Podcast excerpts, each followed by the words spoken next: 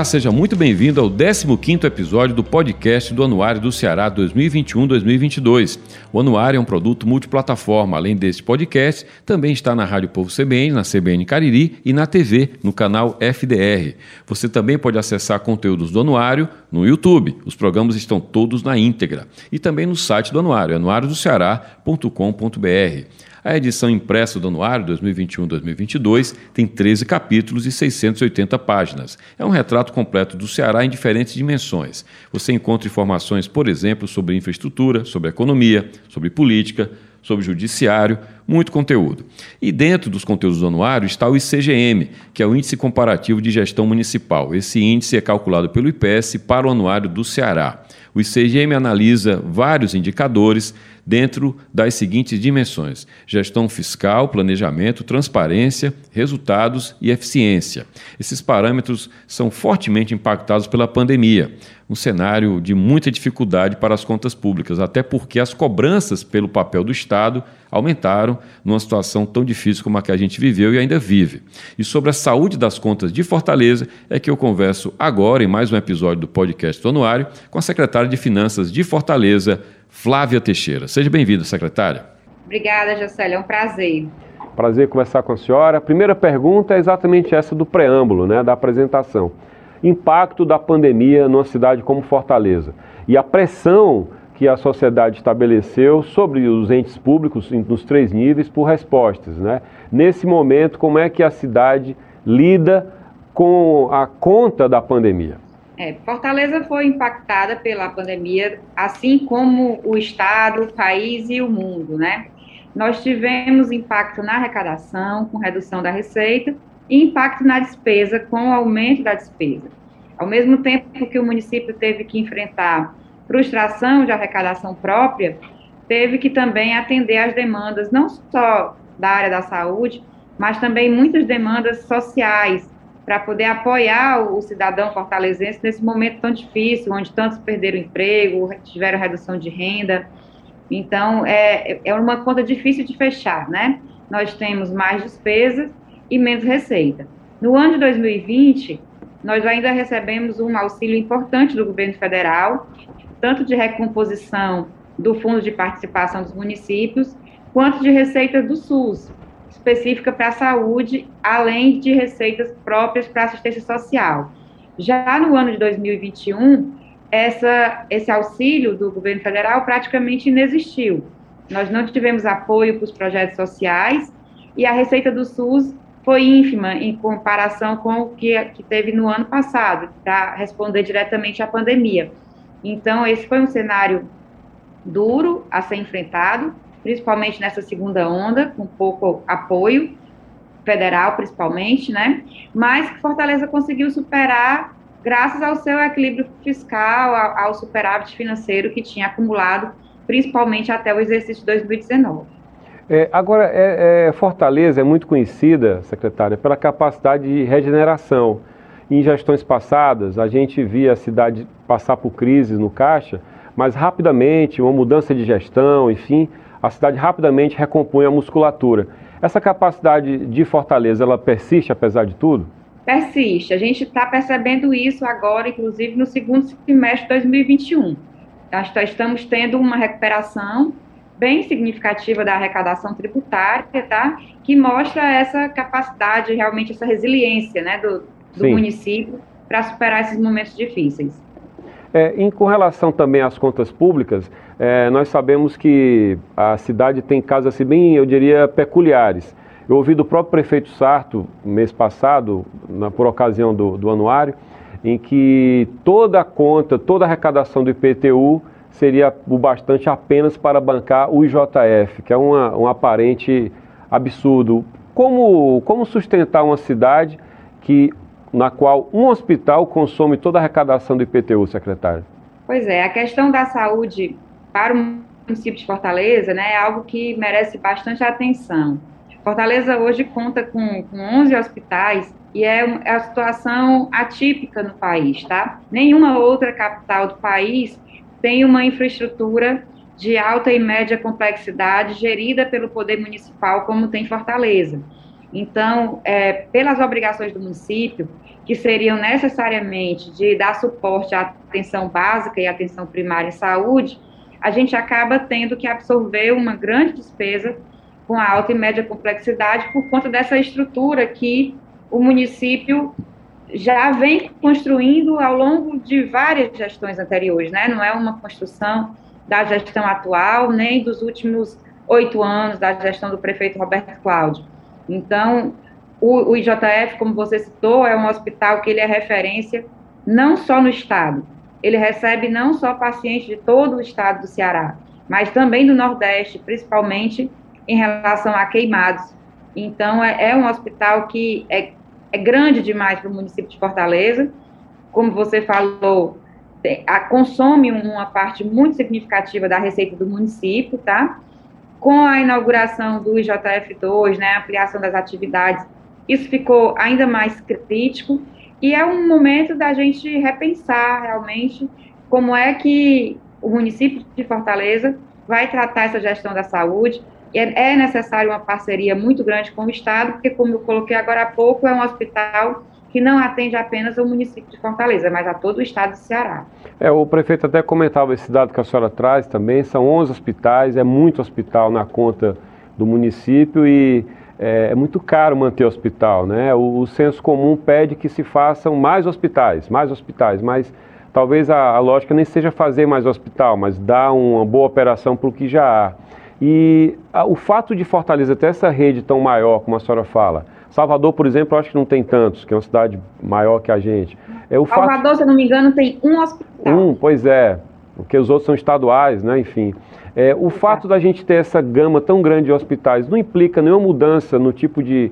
na, na quantidade de recursos recebidos de Brasília? Isso a, a, conta não fecha? Não, a conta não fecha. É, o valor leito que o governo federal vem repassando por meio do SUS é um valor que não sofre atualização há muitos anos, tá? Então é um valor bem defasado. A gente, pra você ter uma ideia, o município de Fortaleza ele recebe mais recursos quando ele inaugura um posto de saúde do que quando ele inaugura um hospital. Por quê? Então, a conta fecha porque a política de saúde a ser gerida pelo munic pelos municípios em geral, não só para Fortaleza, tá? É a política da atenção primária e da atenção básica. A média e alta complexidade é uma obrigação mais dos governos estaduais. Então, o que, o que é destinado aos municípios está sempre focado na atenção básica e na atenção primária. Acaba sendo, acaba que, claro que já é do município, o município vai tocar, acaba que no passado houve uma distorção, então, né? Na energia que seria despendida para a atenção primária foi para alta complexidade, e aí esse, existe essa contradição, né, secretária? É uma herança, né? Exatamente isso. Por isso que a relação município-estado, né, ela é muito importante para que isso funcione para que essa prestação de serviço da saúde seja adequada, seja de qualidade. Porque, no, no fundo, nós estamos colaborando com o papel do Estado, né? E o Estado, nesse momento, tem sido muito parceiro para ajudar no, na continuidade dessas ações. É, e só para fazer uma comparação ainda nesse assunto, se a gente pegar o, os melhores hospitais da cidade privados, eles não têm uma equipe de plantão como tem um JF. Ele tem talvez um médico de sobreaviso, ele vai ser acionado, mas de plantão multidisciplinar é muito caro manter isso e o JF mantém. Isso é um, não é de hoje, né? É um histórico do JF. Do tempo que era Exatamente. chamada assistência municipal, né? leva para assistência, acho que é desse tempo ainda. Secretária, tem alguns serviços prestados no JF que você não encontra em hospitais privados. É verdade, não tem. Bom, com relação ainda a, ao que significa ter capacidade de pagar a conta e gerar serviço e tudo mais, qual é a capacidade hoje da cidade de contrair empréstimos internacionais? Sei de operações não muito anteriores, acho que com CAF, a Prefeitura fez, Banco Mundial. Qual é a capacidade hoje que a gente tem de pegar dinheiro novo de fora, secretária? É, o município hoje ele tem operações de crédito contratado com CAF, com BID, com BIRD, tá? Isso para falar de, de operações de crédito externas, né? Além das internas que nós temos com Santander, com BNDES, Banco do Brasil, Caixa Econômica, o município tem hoje uma carteira de recursos ainda a aplicar, já contratados, mas ainda para serem aplicados, né, tanto recebidos quanto aplicados, de que supera um bi, tá?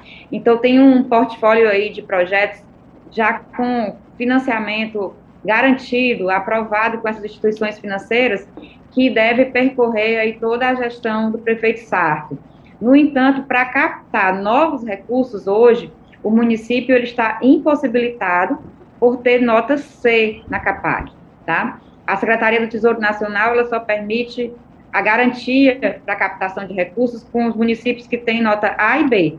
Hoje o município tem nota C, apesar de ter um baixo endividamento, ter uma boa disponibilidade financeira, mas existe um indicador na CAPAC chamado poupança corrente, que o município não está atendendo à exigência da STN.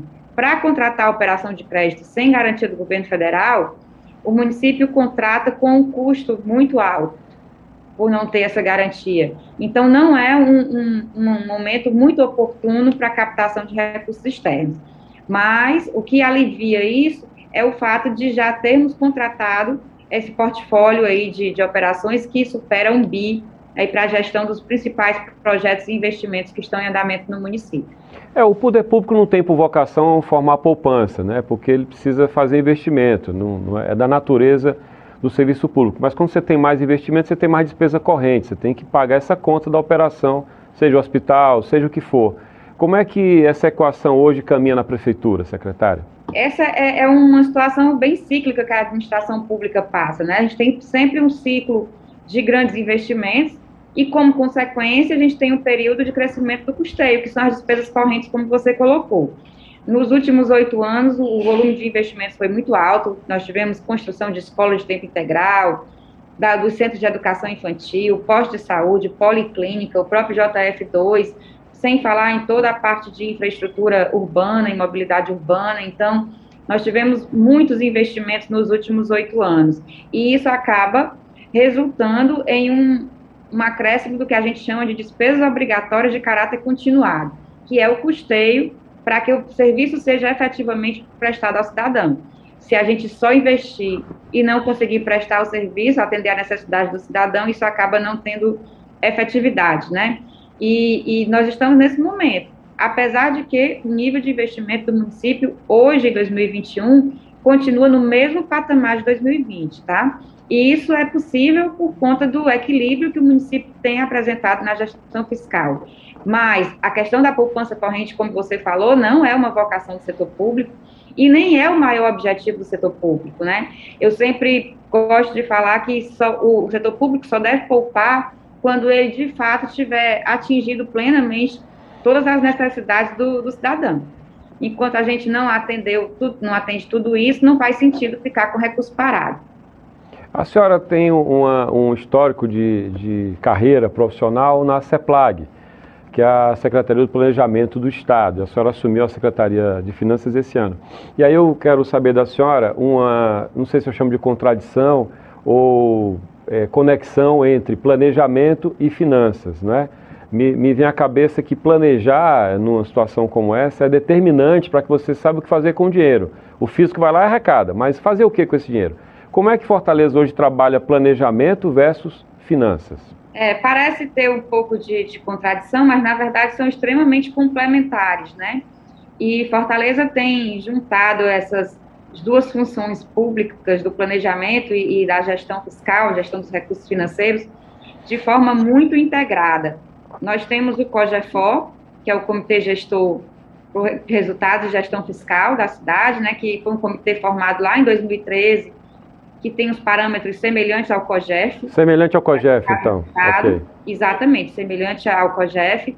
E nesse, nesse comitê gestor, que envolve o secretário de Planejamento, secretário de Finanças, de Governo, né, é, Controladoria, Procuradoria-Geral do Município, enfim, nós estamos sempre traçando o planejamento para poder correr atrás da receita prevista e estabelecer metas de gasto, para que a gente consiga ter sustentabilidade fiscal. Né? O que a gente tem hoje, esse enfrentamento à pandemia, mantendo o nível de investimentos, mantendo os indicadores fiscais, né? Tudo isso é fruto justamente desse planejamento fiscal que é feito a partir das diretrizes definidas no COGEFOR. Eu imagino que deva ser um, uma tarefa muitas vezes inglória tocar o fisco de um município ou do estado, enfim, porque o papel da senhora é zelar pelo cofre, né? é garantir que haja saúde para o cofre. e ao mesmo tempo existe uma demanda política. E a política ela não é muito racional muitas vezes, ela pressiona. O, o gestor ele tem que fazer obra, as, as, pessoas cobram, e é preciso muita maturidade do gestor para que ele não ceda à pressão e que ele vá nesse equilíbrio. A senhora falava de grandes investimentos em gestões passadas, herdadas pela gestão atual. Nesse momento, o, a, a mentalidade na Prefeitura de Fortaleza é tocar o que já está feito? Isso, tocar o que já está feito, né? Existe uma preocupação muito grande na qualidade do serviço prestado ao cidadão, isso é muito importante. A estrutura está montada, então agora é fazer a prestação de serviço de qualidade, mas também dar continuidade aos investimentos, aos grandes projetos que foram iniciados na gestão do prefeito Roberto Cláudio e que ainda não estão concluídos, né? Então, para esses projetos, o recurso está captado, como eu falei, a gente tem aí pouco mais de um bi já captado de recursos de operações de crédito para dar continuidade a esses investimentos. É, como tem sido a experiência da senhora na Cefim? A senhora assumiu esse ano, né, primeiro semestre, pouco mais do primeiro semestre de gestão. Qual foi o maior desafio até agora? O que, é que a senhora avalia até agora na sua gestão? Isso, eu assumi a gestão da Cefim em janeiro desse ano, mas eu estou na Cefim desde fevereiro de 2013. Inicialmente, fui cedida do Estado para o município para trabalhar na contabilidade, como contadora geral do município. Em 2015, assumi a coordenação do Tesouro Municipal e fiquei nessa função até dezembro do ano passado. Né? Então, uma parte da Cefim já era bem conhecida por mim. A Cefim tem dois grandes negócios: o Tesouro Municipal, que é a, a parte que eu coordenei até dezembro do ano passado, e a gestão tributária, que é a parte que a gente hoje tem os maiores desafios, inclusive impostos pela pandemia, né, que não dizem respeito só ao volume arrecadado, mas também a forma de atender o contribuinte. A gente, com a pandemia, teve que aprender a atender o contribuinte à distância, né, precisou disponibilizar serviços digitais, então, muitas transformações estão acontecendo motivadas pela pandemia, mas que já eram necessárias antes dela. Então, é um momento de, de grandes transformações, de muitos desafios, mas que também nos motiva muito a cada dia. Quando a senhora fala que já seriam necessários, é porque vocês aceleraram talvez um processo que fosse demorar mais. O que é que dessas mudanças que houve na pandemia, é, a senhora diria que mais marcou e que não vai ter reversão, vai continuar à distância, por exemplo? Exatamente. Assim, para você ter uma ideia, o Refis que foi lançado esse ano, ele foi 100% digital.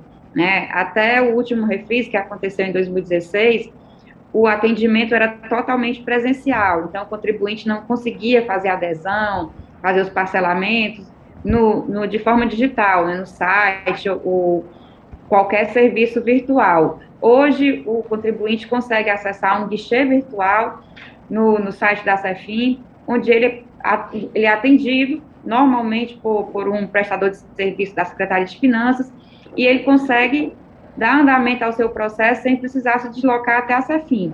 Então, esse é um caminho que a gente sempre diz aqui que não tem mais volta, né? Se a gente conseguiu dar comodidade para o contribuinte, seja pessoa física ou jurídica, para que ele tenha as suas demandas atendidas do conforto da sua casa, do seu escritório, do seu trabalho, então isso a gente não pode voltar a exigir que ele se desloque fisicamente até um posto da Cefim.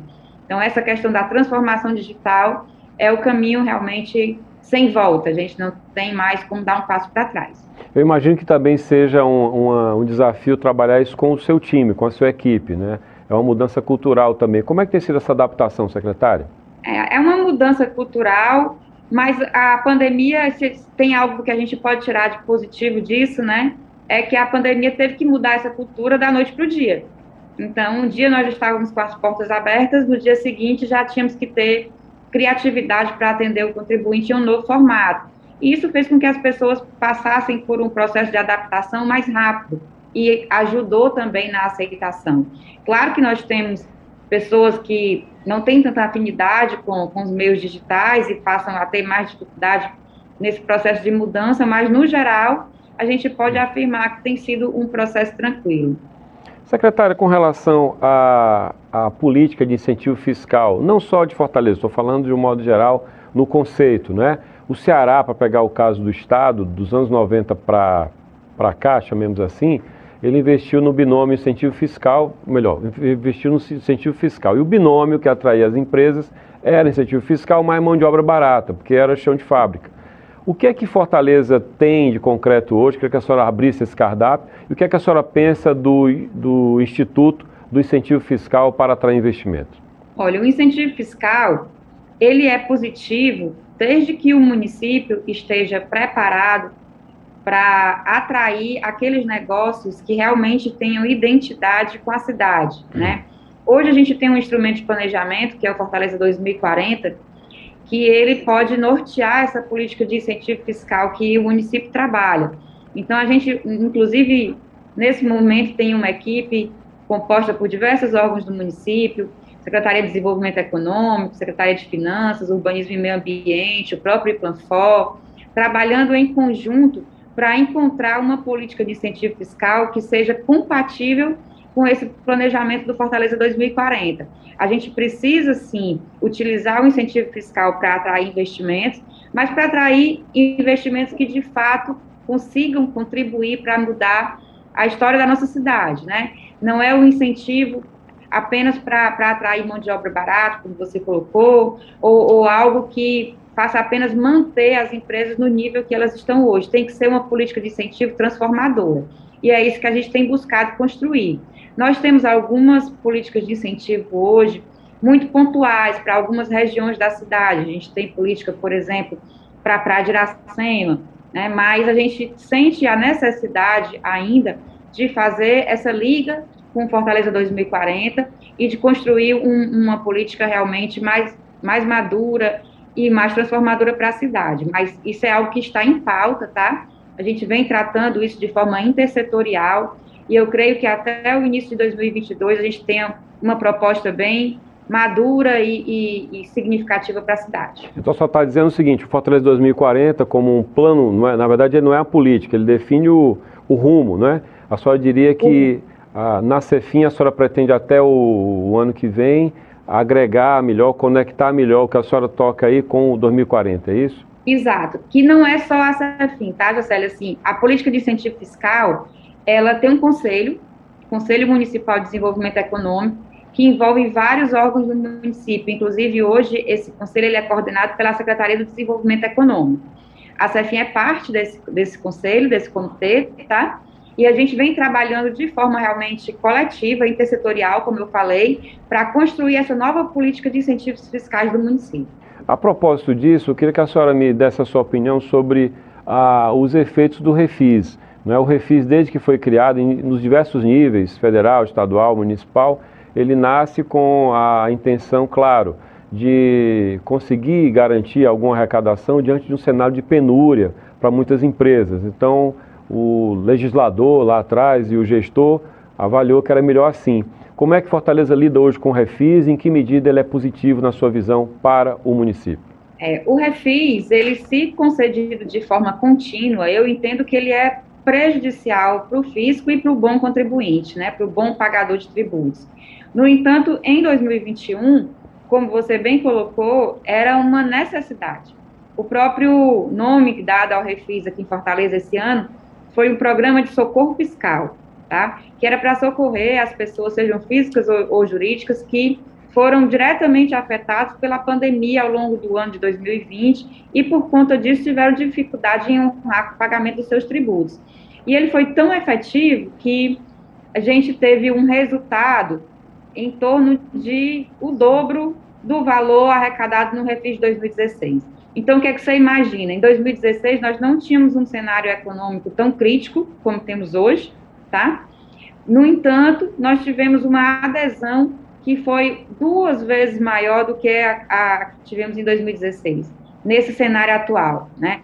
Então, as pessoas realmente que, que não pagaram seus tributos no ano passado, no ano 2020 em especial, por, não pagaram por não ter condição, né? Não pagaram pelo contexto que a, que a pandemia nos inseriu e aproveitaram a oportunidade do refis para poder quitar suas dívidas tributárias e assim ter certidões negativas e poder recorrer a instituições financeiras para obter crédito. Então, era um momento que, em que o refis era extremamente necessário.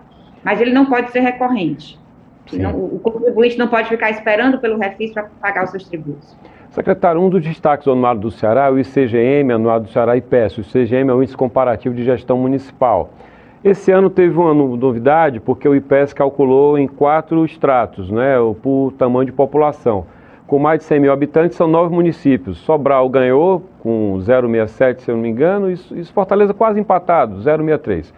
E os, só para lembrar aqui para o nosso público também, o, as, os quatro, as quatro dimensões analisadas foram serviços, recursos financeiros, planejamento e transparência. Queria que a senhora me, me fizesse uma autocrítica em relação a esses, esse indicador. Como eu disse, Fortaleza praticamente empatou em primeiro com Sobral. E o que é que esse índice diz para a senhora, Doravante? Pois é, Jocélio, assim, esse, esse índice é, é bem complexo para a gente analisar, porque Fortaleza ela tá, está num nível né, muito distante de todos os outros municípios do estado. É mais fácil comparar Fortaleza com outras capitais do que com os demais oito municípios relacionados lá no agrupamento feito pelo IPES. Sobral, por exemplo, ele tem uma população que é inferior a 10% da população de Fortaleza. Então, isso dificulta... É muito hipertrofiado comparar... Fortaleza, né? O hipertrofia é muito grande. Exatamente. Então é. é. muito complicado fazer essa comparação. Sei. Fortaleza hoje tem a maior densidade demográfica do país. São 4, 8 mil pessoas, quase 8 mil pessoas por quilômetro quadrado. Então, é, é uma situação muito atípica em relação ao restante do estado.